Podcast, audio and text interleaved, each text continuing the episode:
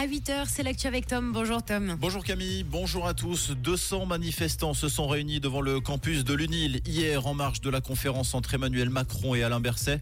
Ils ont dénoncé le soutien à Israël dans le conflit au Proche-Orient. La police a fait usage de la force pour contenir le mouvement en utilisant notamment du spray au poivre. La police qui a procédé à quatre interpellations, une à l'UNIL et trois en garde Renan. Les quatre jeunes ont été relâchés mais seront poursuivis. En tout, 550 policiers vaudois ont été mobilisés hier.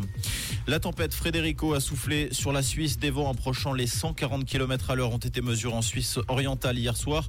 Plusieurs lignes ferroviaires ont été interrompues, notamment celle reliant Berne à Soleure. La Suisse romande n'a pas été épargnée. Des vents à plus de 120 km à l'heure ont également été enregistrés au Diableret et au Grand Saint-Bernard.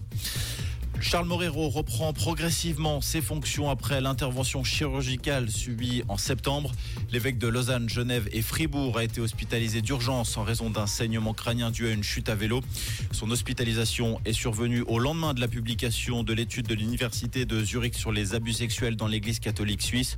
L'évêque avait lui-même été accusé de ne pas être intervenu après le signalement de cas d'abus. Édition record en perspective pour la course de l'escalade à Genève. 53 800 coureurs et coureuses se sont inscrits, soit près de 2000 de plus qu'en 2017. Cette année, la 45e édition de la course de l'escalade va se dérouler les 2 et 3 décembre. La superstar américaine du hip-hop Puff Daddy est visée par une plainte pour viol et violence physique par la chanteuse Cassie, avec qui il était en couple jusqu'en 2018.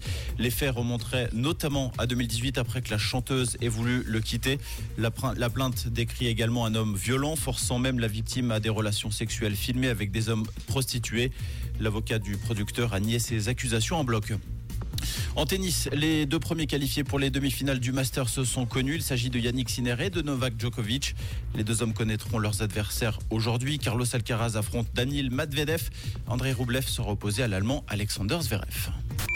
Comprendre ce qui se passe en Suisse romande et dans le monde, c'est aussi sur. Rouge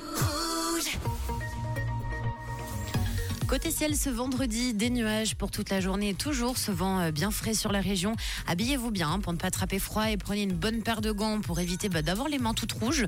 On a 3 degrés à Ropra seulement et à Vucheran et 6 degrés à Poliépité avec davantage d'éclaircies en journée et puis de la neige annoncée dès 1000 mètres ce vendredi.